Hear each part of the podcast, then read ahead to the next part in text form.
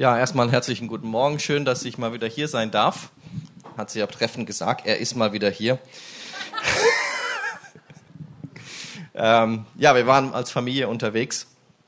Es ist doch wunderbar, dass es sowas gibt wie Familienkuren in Deutschland. Unglaublich, ähm, was unser Staat da alles für uns tut. Und äh, wenn man dann noch ein behindertes Kind hat, kann man das alle zwei Jahre machen. Ähm, ein Vorteil, ne? ja, und äh, als ich dort war in der Kur, haben wir natürlich alle möglichen Anwendungen gekriegt. Und bei einer Sache habe ich mich dann gefragt, kann ich das machen als gläubiger Mensch? Und ich recherchierte dann, ja, was ist denn jetzt zum Beispiel Klangschalentherapie? Ähm, Fango habe ich dann irgendwann rausgefunden, ist sehr heiß.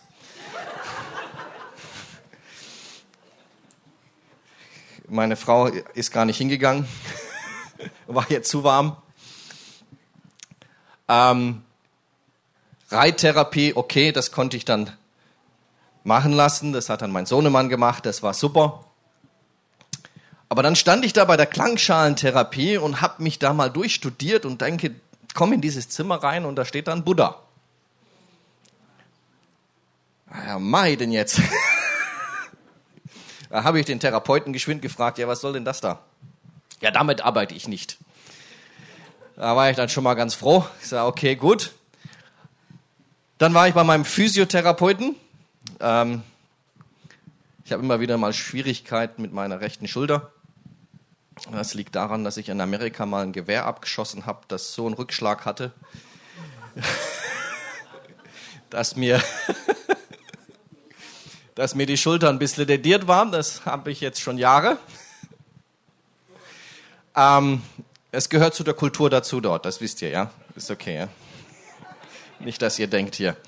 Ähm, nun ja, und irgendwann lädt er mich ein, du, ähm, wenn man hier drückt und da drückt und so weiter, das löst dann hier was aus und so. Und das sind übrigens Energien in deinem Körper und so. Und nachher mache ich auch noch eine, eine Session darüber. Wenn ihr wollt, kann ich dir noch sagen, wie das so funktioniert mit den Energien in dir. Und dann dachte ich, okay. Von welchen Energien spricht er denn da? Und seit Monaten beschäftige ich mich eigentlich auch mit dem Bereich ähm, des Okkultismus und Schamanismus und all diesen Sachen, die auch in Deutschland interessanterweise sehr verhaftet sind. Nicht so sehr unter dem Namen Okkultismus, mehr so unter, ich zeige dir mal, wie es dir besser geht. Wenn du äh, hier anrufst, kläre ich dich auf über deine Zukunft und so weiter. Ich habe einfach mal in eBay Kleinanzeigen 20 Kilometer eingegeben, Karten legen, 30 Annoncen, 30 Angebote allein im Umkreis von 20 Kilometern. Ähm, dieser Bereich ist alltäglich. Er ist überall da. Und der Bereich der Bindungen, die man sich damit einlassen kann, sind unglaublich. Man meint immer, das passiert nur in Afrika. Und in Afrika habe ich das viel erlebt, dass man halt, wenn man auch als gläubiger Mensch nicht genügend Segen im Gottesdienst oder in der Gemeinde bekommen hat, dann halt nochmal zum Medizinmann geht und guckt, dass man auch noch einen zweiten Segen bekommt. Ja. Und manchmal auch aus Unwissenheit oder aus, einfach aus der Kultur heraus, aus der Tradition heraus, macht man dies, ohne richtig mitzubekommen, auf was man sich einlässt. Und Gott hat im Alten Testament sehr eindeutig eigentlich über diese Dinge gesprochen. Erstens sprach er, ich bin dein Gott, dein Gott. Du sollst keine anderen Götter neben mir haben. Ich allein soll es sein. Und in dem Moment, wo wir uns versuchen, Segen von woanders herzuholen, müssen wir vorsichtig sein, dass wir uns nicht in Bindungen hineinbegeben. Oder hineinbegeben haben in unserer Vergangenheit, dies aber noch nie aufgedeckt haben. Oder aber auch, wo Gott sehr eindeutig spricht, ist, dass, wenn irgendwas in der Familie gewesen ist über Generationen hinweg, dies auch bleiben kann, Anbindungen. Ich habe es miterlebt, ähm, dass es immer mal wieder Selbstmorde in einer Familie gab. Dass mein ehemaliger Pastor alle seine Vorväter vier Generationen lang immer am 50. Geburtstag verstorben sind. Dinge, die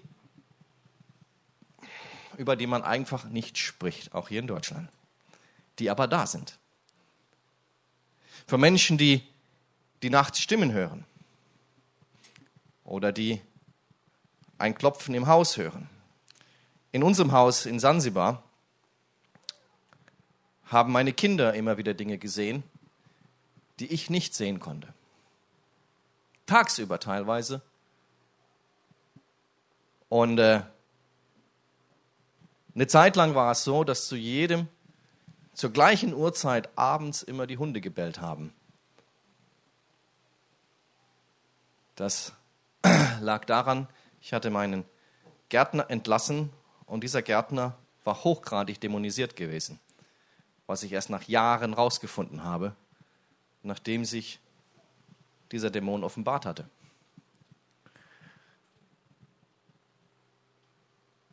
Wir haben dann für dieses Haus gebetet, für unsere Kinder gebetet und sie unter den Schutz Jesu gestellt und es war Ruhe. So habe ich das auch schon in Deutschland gemacht.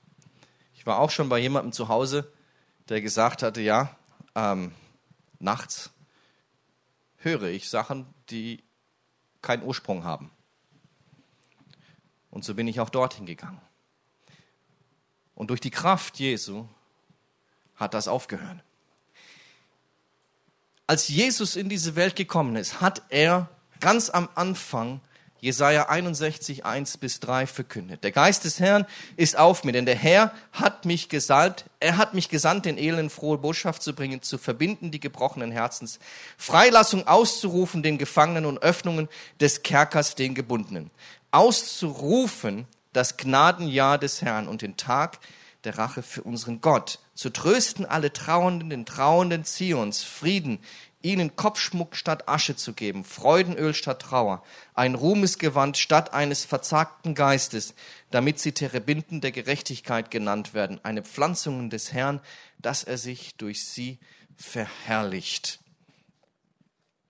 Und wir wissen, was Christus getan hat, als er gekommen ist. Er hat genau dies getan.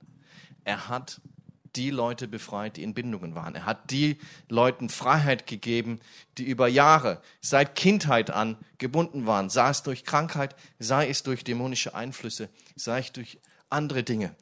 Er kam, um freizugeben. Und hier spricht es ganz klar vom Gnadenjahr des Herrn. Ein Jahr, das alle 50 Jahre ausgerufen worden ist und dass selbst Leute, die sich selbst verschuldet haben in die Sklaverei hinein, frei wurden. Man konnte damals, ähm, wenn man keine Mittel mehr hatte, sich selbst an jemand anderen versklaven, damit man wenigstens Nahrung hatte und ein Haus über dem Kopf hatte und Rechte hatte als Sklave. Aber man war Sklave. Und im 50. Lebensjahr war es egal, ob es jetzt noch zehn Jahre hin ist oder fünf Jahre hin ist. Das 50.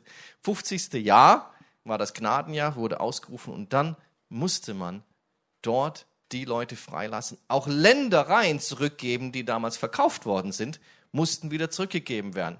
Das heißt, Erbteile wieder zurückgeben.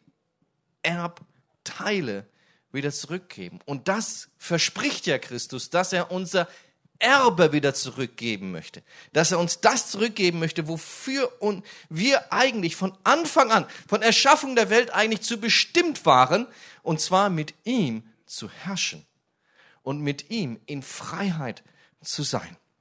Und ich habe, wenn wir so durch die Bibel hindurchschauen, wenn wir mal das Volk Israel anschauen, was passiert ist. Sie waren in Ägypten. Und als sie in Ägypten waren, waren sie erst freie Menschen mit Josef. Sie sind als freie Menschen in dieses Land hineingekommen. Sie waren, haben dort eines der besten Gebiete bekommen und haben dort jahrelang gelebt. Und nach einer Zeit erst, langsam, peu à peu, wurden sie in die Sklaverei hineingebracht und waren nachher gebunden und unter der Herrschaft des Pharaos. Dann benutzte Gott Mose, um sie wieder rauszuführen, rauszuführen ans Tote Meer. Und da war die Entscheidung auch für sie, gehen wir weiter oder ergeben wir uns demjenigen, der hinter uns ist. Der Pharao wollte sie wieder zurückhaben, wollte sie wieder zurückbringen unter die Versklavung, denn er hat gemerkt, oh, meine Diener, meine Sklaven, meine Arbeiter sind weg. Und sie fingen an zu murren und der Glaube wurde weniger und Gott sei Dank hatte Mose genügend Glaube, dort dieses Meer zu teilen und sie durch das Meer hindurchzuführen.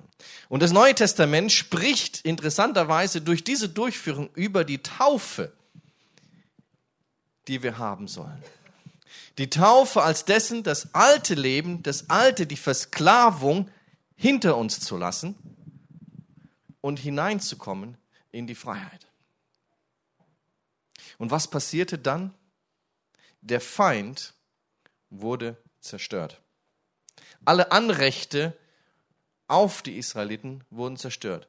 Der Pharao und seine ganzen Gefolgschaft, seine ganzen Krieger wurden durch das Wasser zerstört. Ein Sinnbild dessen, der Taufe sein altes Leben hinter sich zu lassen und in ein neues Leben hineinzukommen. Dann ging es ja weiter mit den Israeliten und immer wieder kamen sie zu einem Punkt, wo es schwierig wurde wo Wüste war. Sie waren jetzt das Volk Israel, das auserwählte Volk Israel. Kennt irgendjemand Wüstenzeiten? Wie stark ist denn da unser Glaube? Hm? Geht so, ne? Gefühle sind nicht so immer da. So, ah, boah, ey, ich weiß nicht, wo das Ende der Tunnel ist. Das Licht sehe ich gar nicht mehr. Wüstenzeiten sind nicht unbedingt die einfachsten Zeiten, sind aber die Zeiten, wo Gott uns am meisten formen möchte. Kommt aber auf deine Bereitschaft an. Die Israeliten haben dann aber gesagt, okay, hey, jetzt sind wir hier. Du hast uns zwar aus all diesen Sachen herausgeführt, aber in Mose 16, 12 meinten sie sogar, ähm, wollte Gott, wir wären in Ägypten gestorben durch des Herrn Hand, als bei den Fleischtöpfen saßen und hatten Brot die Fülle zu essen. Sie sehnten sich also zurück in die Sklaverei, weil es so hart war. Und so kenne ich das auch manchmal bei uns. Wir sind frei geworden und dann kommen die Wüstenzeiten und dann denken wir, hey, du, als, als, wir, als das damals noch so war, war, wir waren zwar noch gebunden und was weiß ich, wir waren zwar versklavt, aber uns ging es eigentlich besser. Und dann wünscht man sich zurück zu den alten Zeiten, vergisst, dass man eigentlich frei war und liefert sich wieder in eine alte Gewohnheit, in eine alte Bindung hinein, weil es einfach einfacher ist, dort drin zu bleiben. Versuchung ist süß. Sieht man ja hier. Versuchung ist süß. Sie verspricht die Brottöpfe. Sie verspricht die Fülle. Sie verspricht dass man da wieder essen kann, dass man sich wieder erholen kann, dass man vielleicht mal wieder aus der Wüste rauskommt. Ja, auf dem ersten Anschein raus kommst du aus der Wüste raus, kommst du aus diesen Dingen wieder raus. Aber es hat einen Preis. Du stehst unter einer anderen Herrschaft. Du stehst unter einer anderen Bindung. Ja. Und so sind auch die Angebote, die wir teilweise hier in Deutschland bekommen. Wow, lass uns doch das machen oder lass uns dieses machen. Ähm, eine Therapie für was weiß ich. Und äh, da gibt's ja jetzt alles Mögliche und Reiki und innere Kräfte hervorbringen und so weiter und so fort. Und äh, gibt so Astralreisen und es gibt, hey, informiert euch einfach mal oder kommt mal zu mir und äh, lest mal ein, zwei von den Büchern, die ich da habe, auf das, was es da alles gibt an Angeboten, die so schön versteckt sind in unserer heutigen Zeit, dass wir denken, ja, das brauchen wir jetzt in unserem Arbeitsplatz, dass wir uns wieder erholen können, innerlich wieder auf uns achten können. Aber da sind manchmal versteckte Dinge dahinter die uns in Bindung hineinführen. Ich möchte euch nur damit warnen, schaut ein zweites Mal hin, schaut, woher es kommt, woher dieser Bereich herkommt. Gott möchte nicht nur, dass wir frei werden, er möchte auch, dass wir frei bleiben. Und diese Wüstenzeiten sind Zeiten, wo wir ausgehärtet werden, dran zu bleiben, auch im Glauben dran zu bleiben, damit auch die nächste Versuchung uns nicht einholen kann. Und doch gibt es Bereiche, wo wir sagen, da haben wir noch Bindungen, da sind wir noch teilweise in Ägypten, da sind wir noch teilweise unter der Gefangenschaft von jemand anderem. Was sind die Bereiche, in denen wir oftmals kämpfen? Manchmal sind es körperliche Bindungen, Dinge, an denen wir nicht loslassen können. Und sei es der Alkohol, sei es Dinge, wo wir sagen, hey, das brauchen wir, um das zu tun. Und wir merken gar nicht, dass das zu einer Gewohnheit wurde, die uns gefangen genommen hat, die nicht Gott verherrlicht. Dann gibt es natürlich geistliche Bindungen und seelische Bindungen. In all diesen Bereichen will uns der Feind natürlich zurückhalten. Selbst wenn du gläubig bist, kann es sein, dass du Befreiung brauchst, auch Dingen in diesem Leben. Ich hatte vor Jahren mal auf einer Konferenz das Angebot gehabt, ein Gebet mitzumachen. Es hieß Undivided Heart Prayer, also ungeteiltes Herz Gebet. Und das Einzige, was dort gemacht worden ist, wurde gebetet. ich saß da und äh, der sagte, okay, du, wir beten jetzt, dass der Heilige Geist kommt und wenn der Geist kommt, der Überführung, schauen wir mal, was da kommt. Und all, holla, die Waldfee. Also, ich sag dir, die Überführung war so stark. Dinge, die ich vor 20 Jahren getan hatte, wo ich damals eigentlich gewusst hatte, dass sie falsch sind, aber noch nie bekannt hatte, kamen auf einmal hervor und viel, in vielen Bereichen, wo ich teilweise es gar nicht gemerkt hatte, wurde Freiheit ausgesprochen. Geist Gottes ist da, diese Dinge, auch wenn sie lange Jahre zurückhalten, auch wenn sie, wenn wir denken, sie haben eigentlich gar keinen Einfluss mehr, Herr, spricht Gott ganz klar davon, dass wir Dinge ans Licht bringen sollen, die uns auch früher belastet haben. Und so bin ich absolut davon überzeugt, dass Gott durch den Geist Gottes uns freisetzen möchte. Und wir Vergebung brauchen oder Vergebung aussprechen sollten. Die meisten Bindungen, wo auch meiner Erfahrung nach, haben einfach nur mit Vergebung zu tun. Einfach um Vergebung zu bitten, dass du dies oder jenes getan hast. Und als ich hier der über diese Predigt gebetet habe, kam auch was in meinem Kopf, was passiert ist vor, wie alt bin ich jetzt? 40, ne? Ähm, 35 Jahren. Und ich weiß, dass ich dies bekennen werde mit einem Freund von mir. Da habe ich etwas getan, was nicht richtig war. Der erste Schritt zur Freiheit ist zu erkennen, was wir getan haben. Oder was die Bindung ist. In was wir gefangen sind. In welcher Gewohnheit ich gefangen bin. Aber oftmals haben wir Angst, diese Dinge dann auch zu bekennen jemandem. Diese Dinge ans Licht zu bringen, weil wir uns schämen dafür, was wir mal getan haben. Weil wir uns schämen dafür, die Dinge auszusprechen weil wir uns schämen dafür, dass die Leute denken könnten, was ist das bloß für ein Mensch gewesen, der sowas getan hat. Und ich sage dir eins, das ist genau das, was der Teufel möchte. Er möchte uns daran hindern, diese Dinge auszusprechen. Er möchte uns daran hindern, diese Dinge vor Gott zu bringen, diese Dinge mit jemand anderem auszusprechen. Denn die Bibel spricht ganz klar und deutlich davon, bekennt einander die Sünden, auf dass es dir wohl gehe. Das heißt, dass hier wirklich so etwas wie eine Beichte geschehen soll. Ich weiß nicht, ob ich das schon mal gesagt habe. Auch ich habe mal wirklich bei einem Priester, bei einem katholischen Priester, eine Beichte absolviert. Und ich fand diesen Prozess unheimlich klar und deutlich, weil Christus uns gesagt hat, ich habe euch die Macht gegeben, auch Sünden zu vergeben anderen Menschen.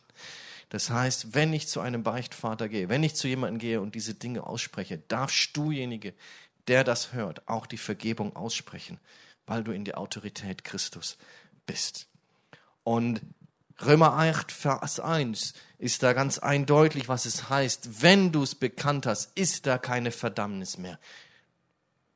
Wenn du in Christus Jesus bist. Denn das Gesetz des Geistes, das lebendig macht in Christus Jesus, hat dich frei gemacht von dem Gesetz der Sünde und des Todes.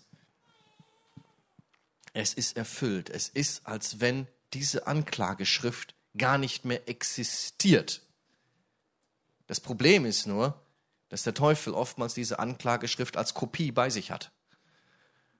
Und diese Kopie, die bei Gott nicht mehr existiert, die immer wieder vor Nase hält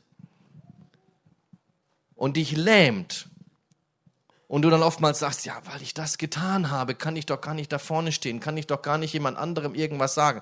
Und es lähmt dich, weil dieses Stück, diese Kopie immer wieder vor dir gehalten wird. Und das ist der Ankläger, der Teufel, der dies tut. Er möchte dich immer wieder an diese Situationen erinnern. Und deswegen steht auch in Galater 5, Vers 1 ganz klar, was es, es bedeutet, stehen zu bleiben. Für die Freiheit hat Christus uns frei gemacht. Steht nun fest und lasst euch nicht wieder durch ein Joch der Sklaverei belasten. Er möchte, dass wir frei bleiben und auch stehen. Und immer wieder finden wir diese Verse. 1. Petrus 5, Vers 8. Seid nüchtern, wacht, euer Widersacher der Teufel geht umher wie ein brüllender Löwe und sucht, wen er verschlingen kann. Dem widersteht, standhaft durch den Glauben, da ihr wisst, dass dieselben Leiden sich an eurer Bruderschaft in der Welt auch vollziehen. Widersteht, steht fest, denn der Teufel sucht, wen er verschlingen kann. Er sucht nach Einfallstoren. Er sucht nach Bereichen, wo du dich öffnest. Und Sünde ist ein Bereich der Öffnung. Sünde gegen Gott, Sünde gegen Menschen, Unvergebenheit gegen anderen Leuten ist ein Bereich, der dich absolut öffnet für eine Bindung und dich zurückhalten möchte, dass du frei sein kannst. Jesus möchte, dass du frei bleibst und nicht in die nächste Sünde hineinruscht.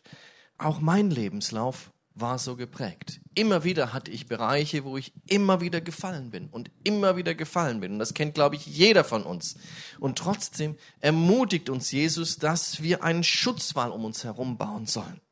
Und jeder kennt von uns die Stelle aus dem Epheserbrief, Epheser 6.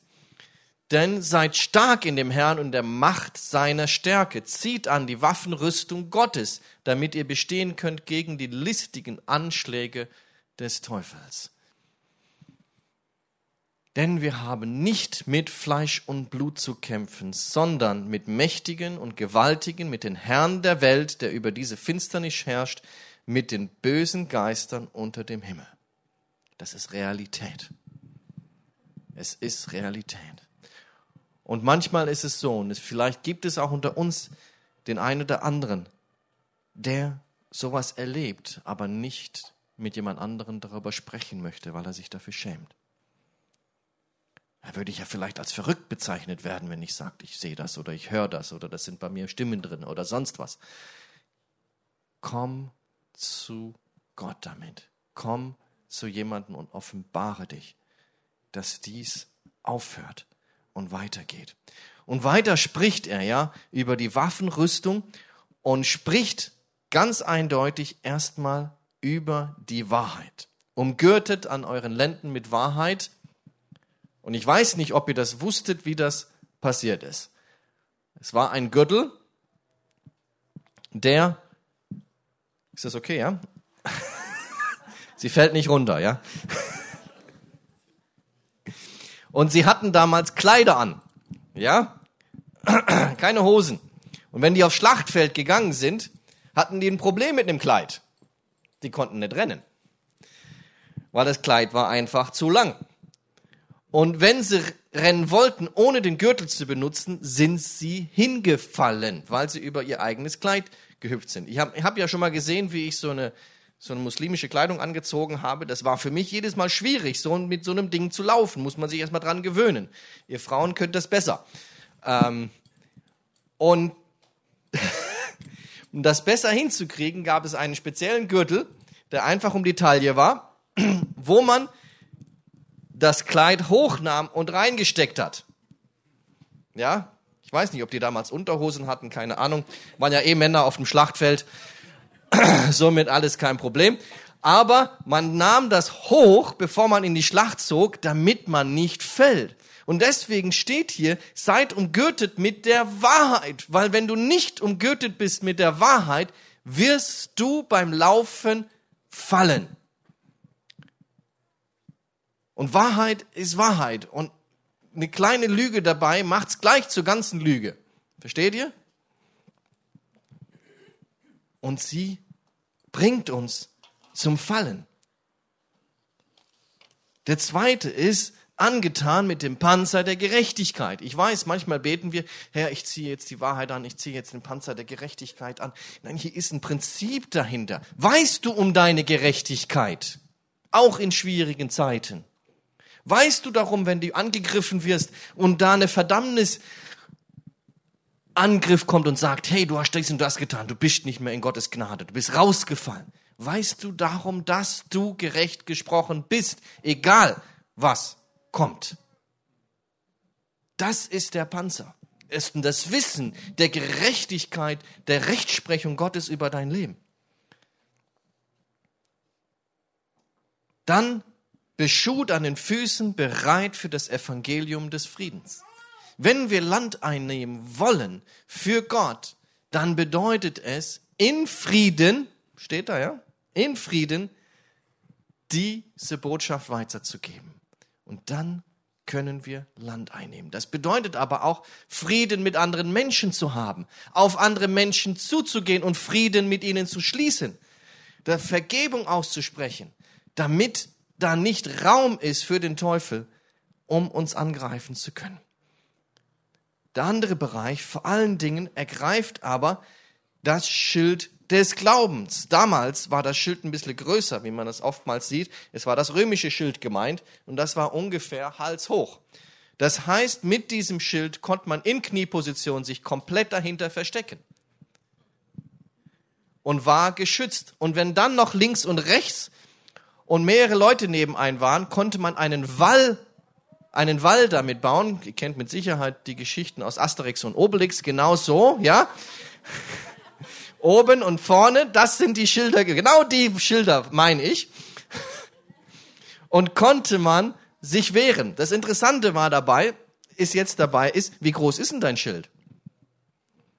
Wenn du nur ein ganz kleines Schild hast, das heißt einen sehr schwachen Glauben hast, dich nicht stärkst in deinem Glauben, und Bibel spricht darüber, wie du deinen Glauben stärken kannst. Der Glaube kommt aus der Predigt, aus dem Wort Gottes, aus dem gesprochenen Wort Gottes, dass du es hörst, dass es innerlich in dich reinkommt, dass du Gemeinschaft hast mit Menschen. Wenn der sehr klein ist, hast du es nur zu tun, deinen Glauben abzukämpfen und zu versuchen, dich irgendwie abzuwehren gegen die Angriffe des Teufels. Dein Glaube soll groß sein. Und am besten ist es, wenn du dich auch noch schützen möchtest, einen Freund zu haben, mit dem du im Glauben stehen kannst und du einen Schutzwall gemeinsam aufbauen kannst, mit dem ihr auslöschen könnt alle feurigen Pfeile. Dieses Schild war aus Holz und es war bespannt mit Leder, getaucht in Wasser. Feurige Pfeile können, können feuchtem Leder nichts anhaben. Holz deswegen, damit die Pfeile stecken bleiben und sie dieses wertvolle Gut damals wiederverwenden können, um sie zurückzuschießen. So war das Schild aufgebaut. Das heißt, wir können, so wie auch Jesus sich gegen den Teufel gewehrt hat, die Angriffe, die der Teufel gegen Jesus genommen hat, verdrehte Wahrheiten aus der Bibel genommen hat um an Jesus zu schießen, hat er zurückgenommen, gesagt, aber das Wort Gottes sagt. Und so war das ein Schuss zurück. Die, wie angegriffen worden bin, wieder zurück abzuwehren. Und nehmt den Helm des Heils. Unser Wissen, unsere Seele, unser Innerliche in unserem Kopf, die Gedanken, die wir haben, sollen geschützt sein durch das Wissen der Heilsgewissheit. Wenn wir wissen, dass wir, egal was passiert, eine Heilsgewissheit haben, dass wir bei Christus sind, dass wir das Kind Gottes sind, dass es egal wie ich mich fühle, ich immer noch Kind Gottes bin, ist es ein Schutz deiner Gedanken und deiner innerlichen Gefühle. Dann gehen wir weiter. Natürlich das Schwert des Geistes. Welches ist das Wort Gottes? Aber wieso Schwert des Geistes und Wort Gottes? Hat das eine mit dem anderen zu tun? Ja, indem du mehr weißt über das Wort Gottes, kann der Geist Gottes diese Worte, die in dir sind, auch benutzen. Jetzt kommt es darauf an, wie groß ist denn dein Schwert. Ich habe mein Taschenmesser nicht dabei. Ähm, wenn du natürlich nur ein Taschenmesser großes Wortschatz hast, ähm, ein Bibelwissen hast, wird es natürlich schwierig für den Heiligen Geist, genau dieses Wissen, das in dir ist, auch zu nutzen. Und da ist es auf jeden Fall besser, dass du weißt, was in der Bibel steht, dass du Bibelverse auswendig weißt, Passagen weißt, die dich ermutigen, Dinge weißt, die dir helfen können in schwierigen Situationen, die du auch dem Teufel entgegenschmeißen kannst, wo du auch mit kämpfen kannst und wo du benutzen kannst. Das Wort Gottes, zu wissen, was darin steht. Und dann geht es weiter in diesem Text hier. Betet alle Zeit mit allem Bitten und Flehen im Geist und wacht dazu mit aller Beharrlichkeit und Flehen für alle Heiligen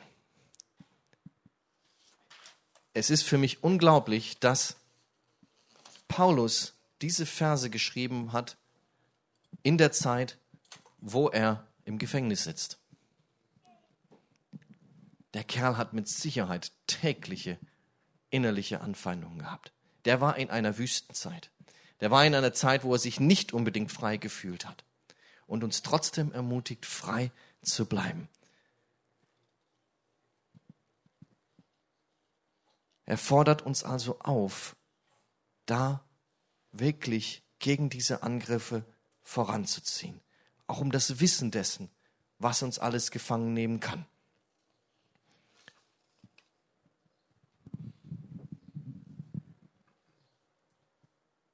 Jesus hat über diesen Bereich der Freiheit auch nochmal gesprochen.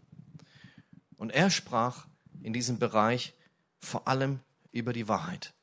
In Johannes 8, 31 sagt er, wenn ihr bleibt an meinem Wort, so seid ihr wahrhaftig meine Jünger und werdet die Wahrheit erkennen. Und die Wahrheit wird euch frei machen.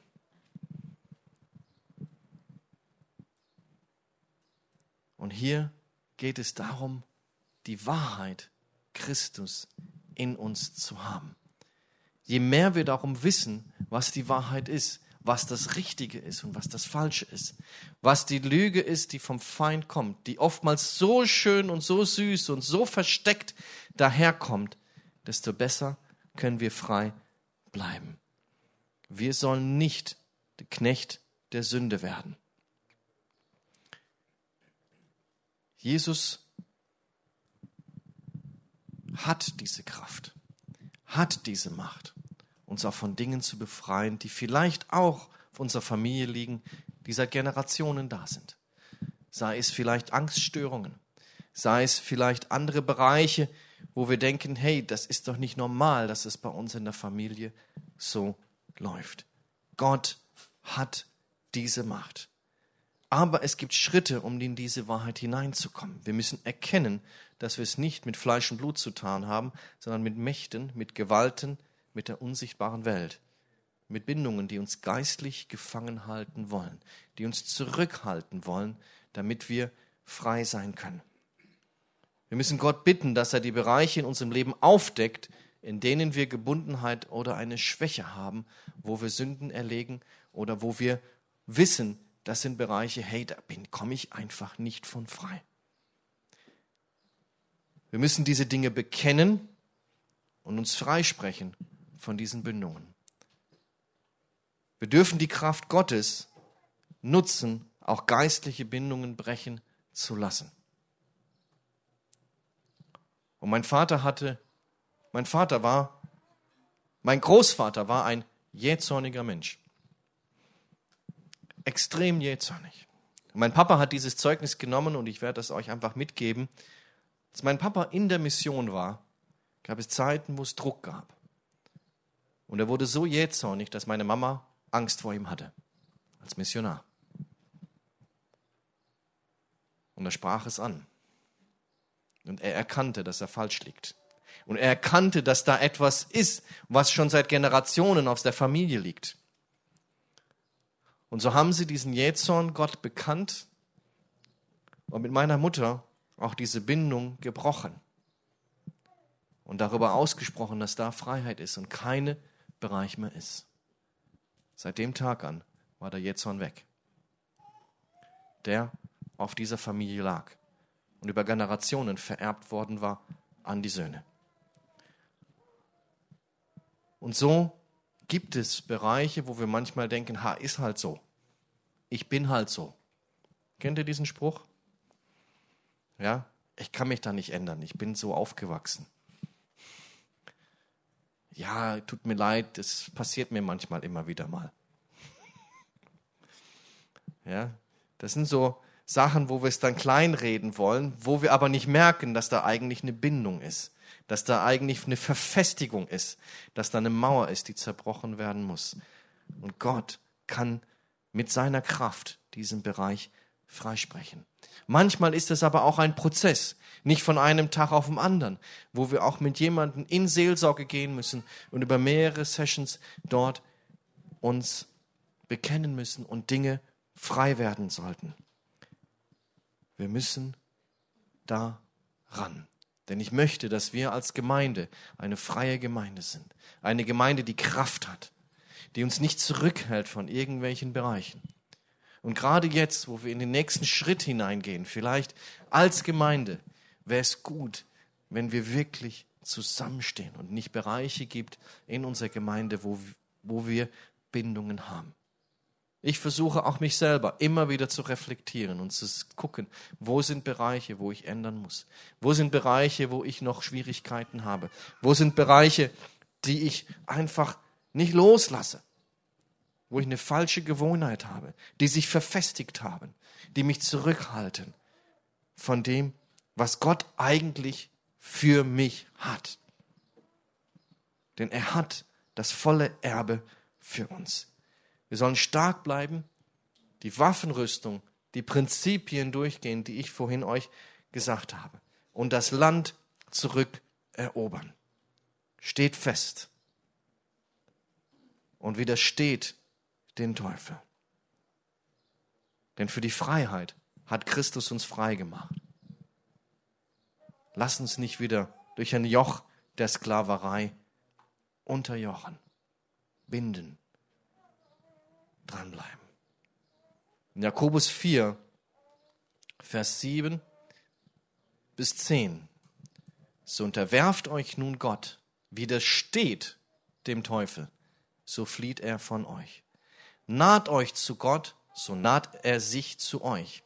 Reinigt die Hände, ihr Sünder, und heiligt eure Herzen, die ihr geteilten Herzens seid. Fühlt euer Elend. Und da kommt es manchmal wirklich hervor, wenn wir Dinge dann bekennen, dass es uns wirklich elendig geht, trauert und heult. Euer Lachen verwandle sich in Trauen, eure Freude in Niedergeschlagenheit. Boah, harte Verse für mich. Ja, aber wenn es da um so eine Überführung geht, da sind wir traurig, weil wir Gott nicht die Ehre gegeben sind. Demütigt euch vor Gott, so wird er euch erhöhen. Und das ist das Schöne dran. Wenn wir dies tun, wird Gott uns erhöhen. Es ist eine Demütigung. Es ist eine Demütigung, diese Dinge dann zu bekennen. Zu bekennen, ja, ich lag falsch. Ja, ich habe Bereiche in meinem Leben gehabt, die waren nicht richtig. Es ist demütigend. Aber das Schöne ist bei Gott, er sagt, wenn du dich demütigst in diesen Bereichen, dann werde ich dich erhöhen. Und dann geschieht nicht die Erhöhung durch deinen Stolz, sondern der geschieht die Erhöhung, weil du Kind Gottes bist. Lass dich freisprechen von Gott. Und nochmal ein Hinweis auch. Und ich weiß, es ist auch dies, dass es dies auch manchmal in Klassenfahrten oder sonst was passiert. Klärt eure Kinder auf, sich nicht bei Gläserrücken, Pendeln oder sonst was mit einzulassen. Das ist so schön versteckt teilweise in diesen Bereichen mit drinne. Wie auch der Bereich Musik manchmal wirklich da auch schlechte Bereiche mit reinkommen können. Ich hatte eine Zeit lang einen Musikstil gehört, wo irgendwann meine Mama mir gesagt hat, Hadi, aufhören. Denn in dem jedes Mal, wenn du diese Musik hörst, bist du aggressiv zu Hause. Ich habe das selber gar nicht gemerkt. Ich war, ich war noch unter 18, also durfte meine Mama mir das sagen. Und, äh, aber ich habe es aufgehört. Ich meinen Eltern natürlich immer gehorcht habe. Aber es hat eine Veränderung in meinem Leben bewirkt, weil sie wussten, hey, da ist ein Bereich, wo dich irgendwie beeinflusst. Und zwar in den negativen Bereich, in die Aggressivität hinein. Und manchmal merken wir das gar nicht. Lass es zu, dass andere Menschen dir sagen, hey, ich habe gesehen, da ist ein Bereich, da musst du dran. Da solltest du mal eine Veränderung machen. Lasst euch nicht hinein in diese Bereiche, denn wir wollen frei sein. Und so heißt auch die Predigt Freiheit. Freiheit in das versprochene Erbe hinein, in das hinein, was Gott uns versprochen hat, in das hinein, was er für uns möchte. Denn er möchte uns sein volles Erbe geben. All das, was er uns, was er für uns hat.